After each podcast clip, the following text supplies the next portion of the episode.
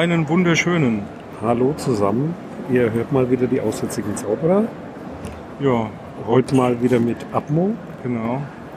Größere Halle mit vielen Leuten. Schlechte Akustik wahrscheinlich, Aber- aber wir versuchen das Beste. Ja. Und wir wollen heute auch mal was anderes machen, nämlich, weil es kurz vor Weihnachten ist, mal so Gadgets, die wir uns in letzter Zeit zugelegt haben oder auf die wir uns schon freuen zu Weihnachten. Mal wieder Gadgets. Ja. Und Basteleien. ja, was hast du dir denn zugelegt? So- Also, ich hatte das irgendwie, glaube ich, bei der letzten Aufnahme hatten wir das schon mal. Ich habe mir ja diesen dieses Siri-Lautsprecherteil da von Apple. HomePod. HomePod, genau. Und das sieht auch aus, HomePod. Hört sich ja an wie ein dicker Wasserkessel. Ja, ähm, das Teil habe ich mir zugelegt und äh, bin da durchwachsen begeistert. Also es gibt ein paar Sachen, die funktionieren bei dem Ding ganz gut. Was äh, hervorragend ist, Sound, muss man ehrlich sagen. Aus dem kleinen Teil, relativ kleinen Teil, kommt echt gut guter Sound raus. Hört einigermaßen okay an, auch in größeren Räumen.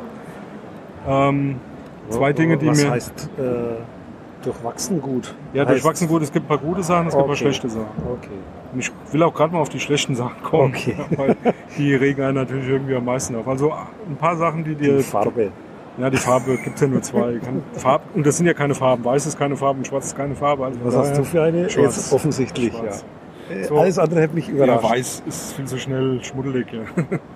so, ähm, ja, also die, die, diese eine Sache, die mir nicht gefällt, die so mit Siri zusammenhängt. Ich habe mich eigentlich gar nicht so sehr mit Siri vorher auseinandergesetzt, weil mir das irgendwie nicht so liegt, sich mit irgendwelchen Geräten zu unterhalten, beziehungsweise irgendwie Befehle abzugeben und dann zu hoffen, dass das alles irgendwie funktioniert.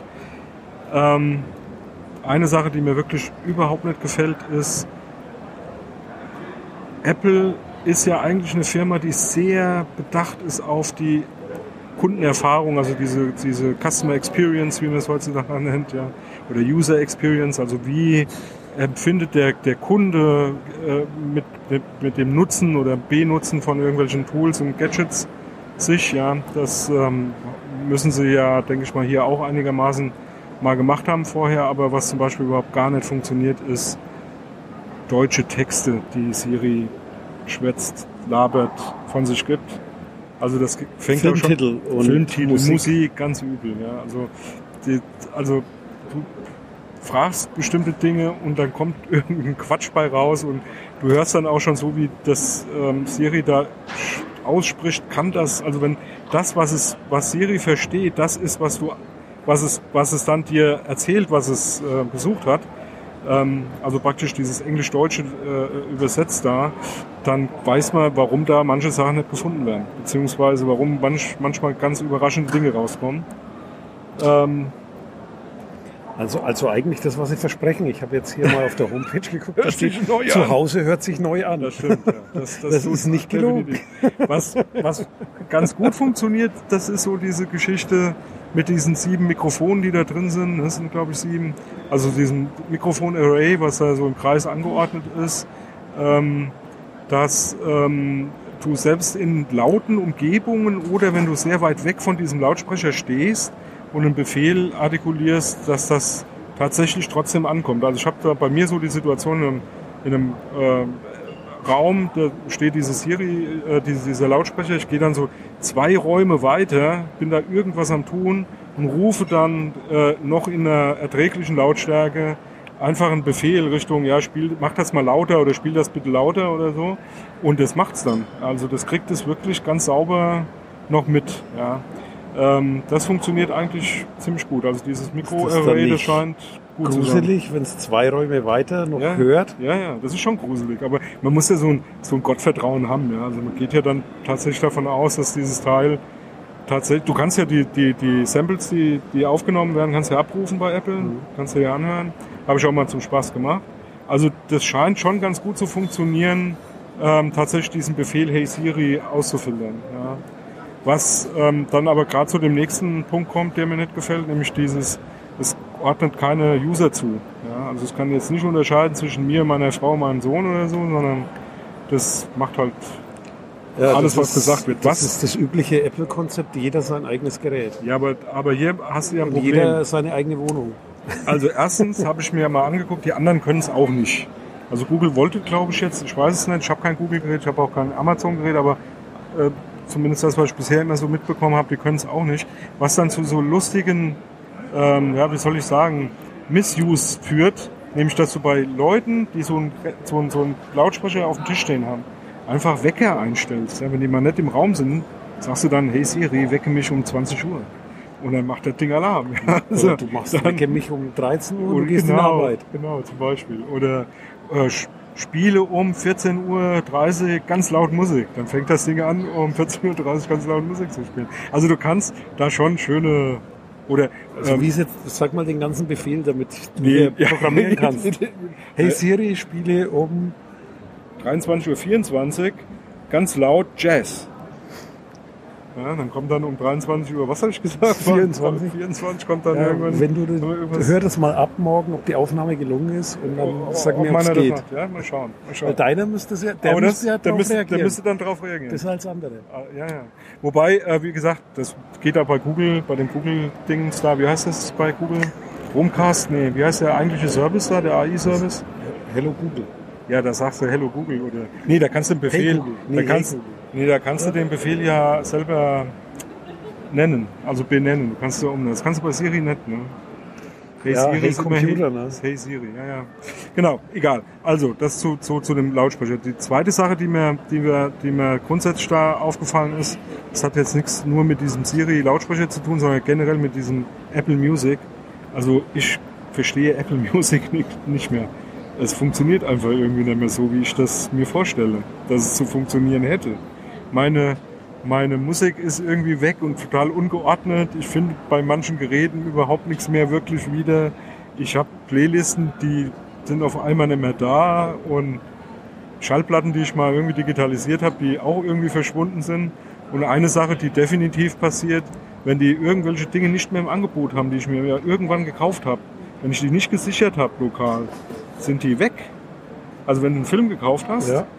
oder eine, eine Platte, eine CD, und die ist depubliziert? Und die wird depubliziert, dann ist sie auch für dich depubliziert, obwohl du die ja mal gekauft hast. Ja, oder auch ein Buch, ja. Ja, das ist, ja, das, ist schon das krass. Das Problem der digitalen Welt. Also Nachtrag, das Ding heißt Google Home. Google Home, ah ja.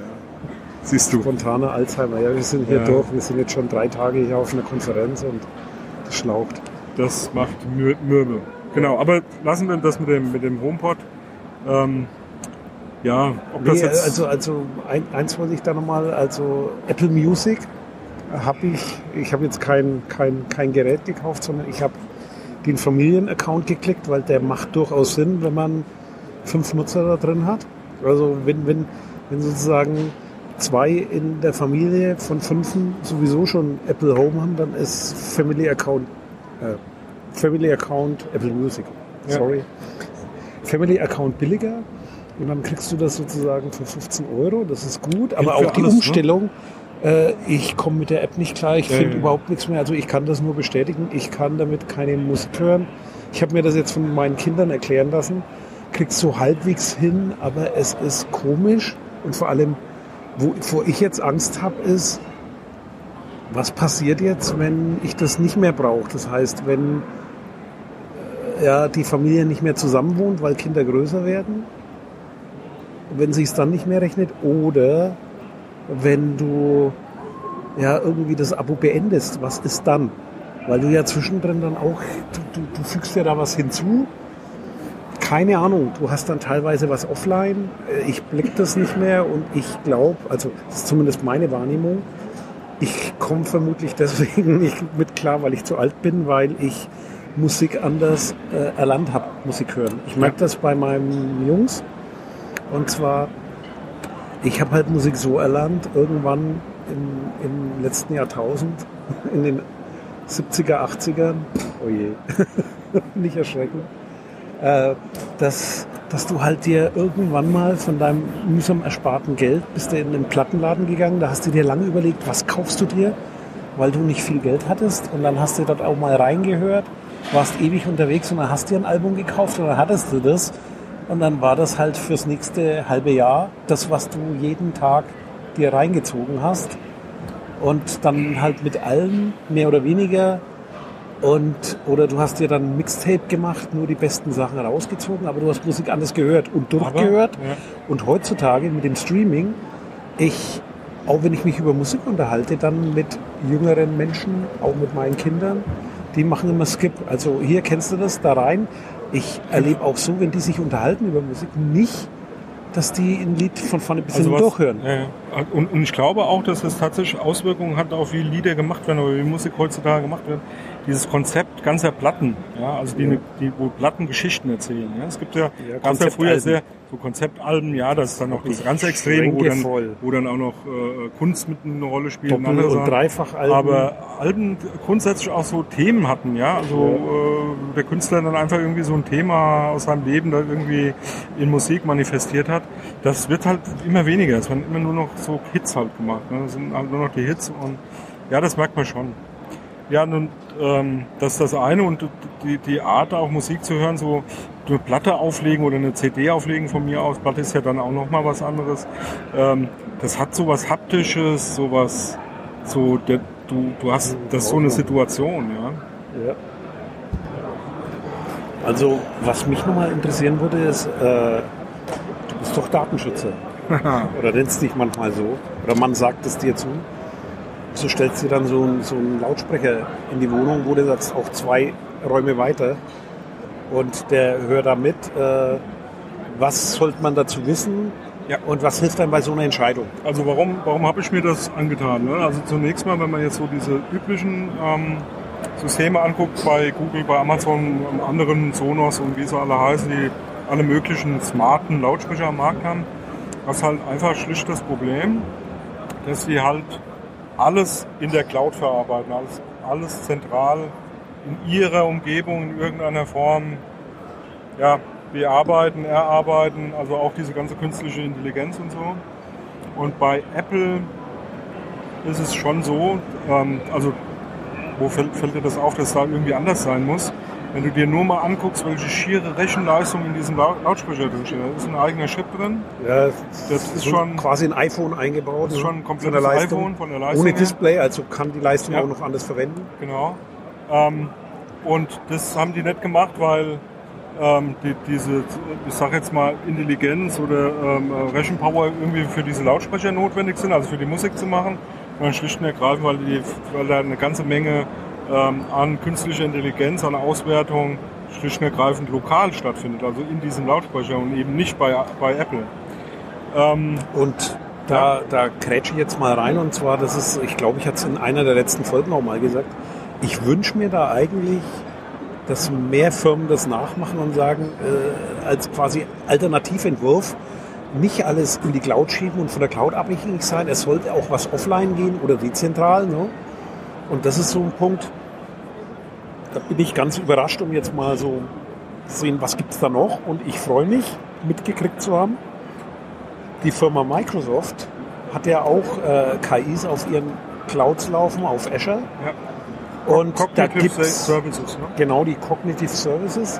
Und da gibt es jetzt auch die Möglichkeit, die quasi lokal zu nutzen und offline zu nutzen. Das heißt, die haben ihre Cloud-Werkzeuge mit KI jetzt so umgebaut, dass bestimmte Dinge auch lokal zu nutzen sind. Und das finde ich geil, dass jetzt nicht nur Ja. Apple das macht, sondern es einen, noch großen namhaften Hersteller gibt, der sowas zur Verfügung stellt und vor allem auch Richtung die Kunden, die dann immer geguckt Also haben, ja, ich hänge dann da drin und so weiter, oder die sich noch scheuen, oder wenn ich gucke auf das Potenzial einer Digitalisierung, ich meine, ich bin nicht unbedingt ein Digitalisierungsgegner, sondern sage, ja, die Technik entwickelt sich weiter und die sollte man nutzen, aber dann halt gut nutzen und die Risiken haben und da kannst du halt jetzt Lösungen entwickeln, wo du sagst, ich lasse das in meinem eigenen Container laufen. Aber ich, will es mal ein bisschen erklären, weil wir ja uns auch immer so ein bisschen Ja. auf die Fahne geschrieben haben, so dass jeder versteht, von was reden wir da eigentlich. Also das große Problem bei, also im Unterschied jetzt auch zu, zu, zu Apple. Ne?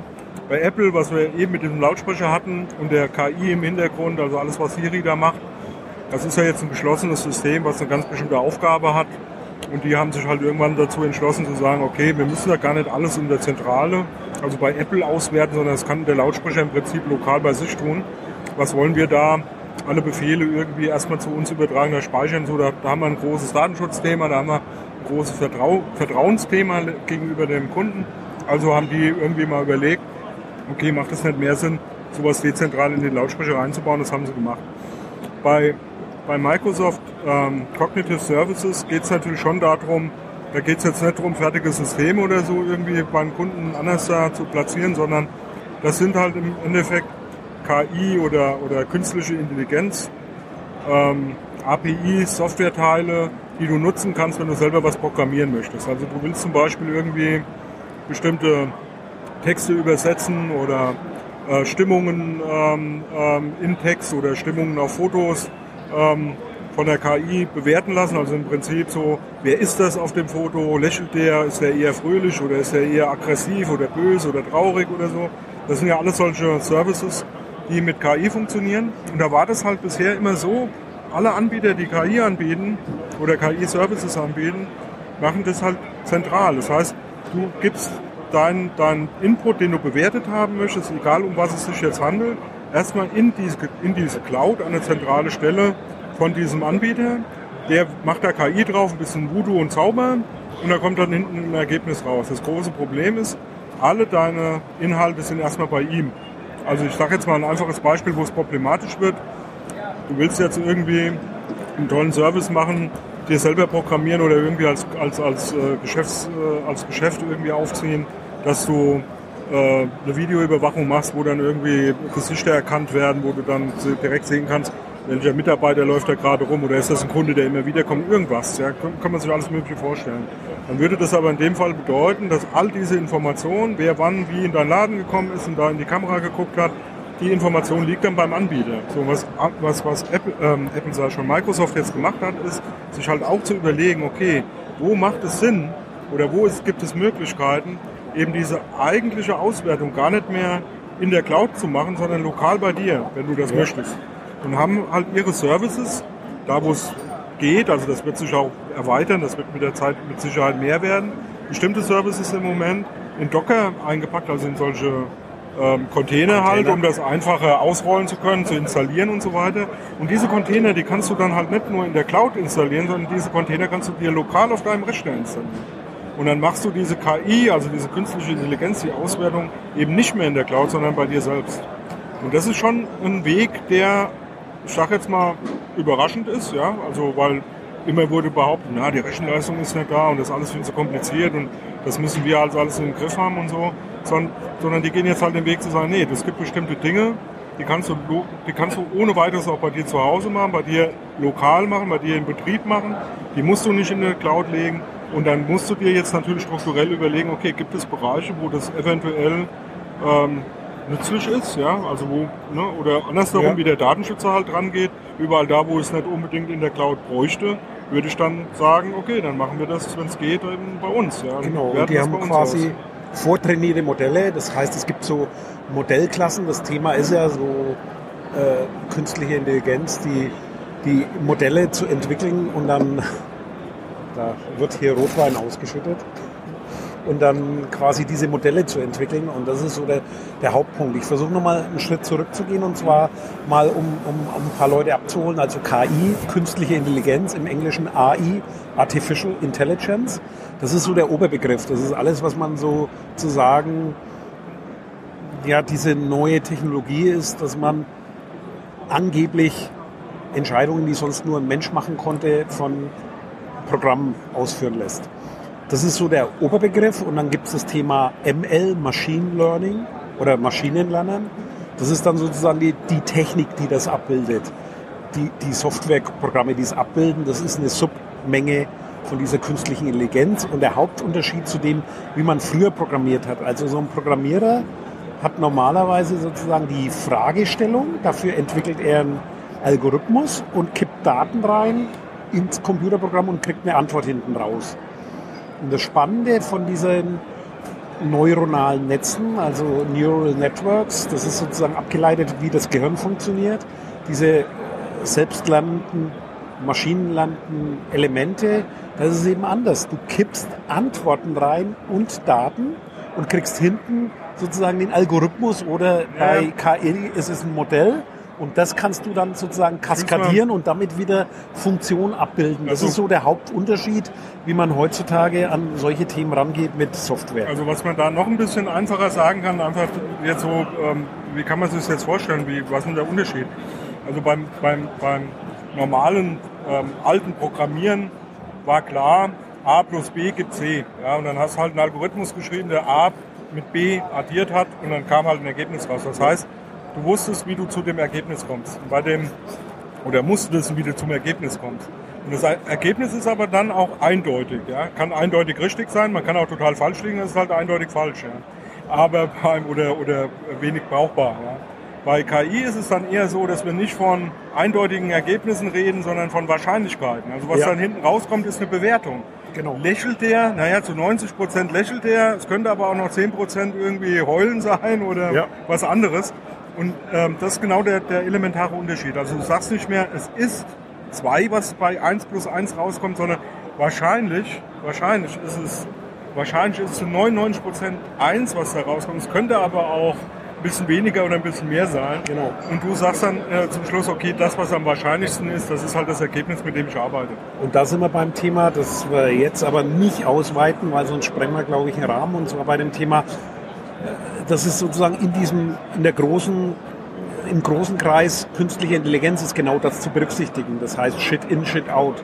Das heißt, wenn ich mir vorher nicht Gedanken mache, wie funktioniert das Prinzip und was ist eigentlich das, was ich reinfüttere, denn ich füttere erstmal Antworten rein und dann lernt die Maschine daraus Schlüsse zu ziehen und äh, ich muss mir halt im Gesamten überlegen, was kann schiefgehen und das Ergebnis ist eben nicht Intelligenz, die das alles kompensiert, sondern was ich vorher nicht durchdacht habe, wird hinterher auch schiefgehen. Ja. Und das zeigt es auch an vielen Beispielen, aber ich würde mal sagen, da gehen wir jetzt nicht so tief rein, weil, Weil ich habe noch ein anderes Thema. Oder wollen wir ja, mach mal, mach, ja. Also ein relativ kleines Thema. Wir haben ja angefangen mit, es ist kurz vor Weihnachten.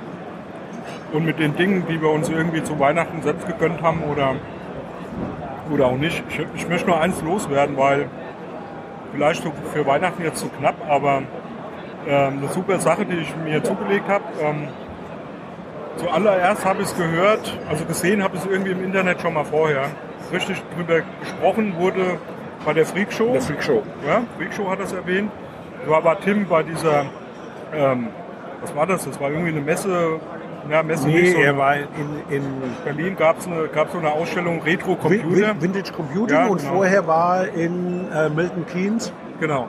Und, im Bletchley Park. genau. Und, Und auf der in Berlin hat er dann auf dieser Retro- oder, oder Vintage-Computer-Messe oder wie auch immer das man nennt, ähm, eben genau diese Jungs äh, gesehen aus Holland, die den sogenannten Gigatron entwickelt haben. Das ist ein Bastelrechner, 8-Bit-Rechner, der aber eben keinen Mikroprozessor hat oder Mikrocontroller, sondern alles nur TTL-Bausteine, also Logikbausteine im Prinzip und darauf aufbauen halt kompletten Rechner nachgebaut haben, die er dann, ja, ich sag jetzt mal, ganz einfache Dinge, aber schon komplex genug äh, machen kann, wie zum Beispiel Mandiprot, Grafiken errechnen oder eben ein Pong-Spiel oder auch äh, Arkanoid-Spiel ähm, Spiel, ähm, ablaufen lassen kann.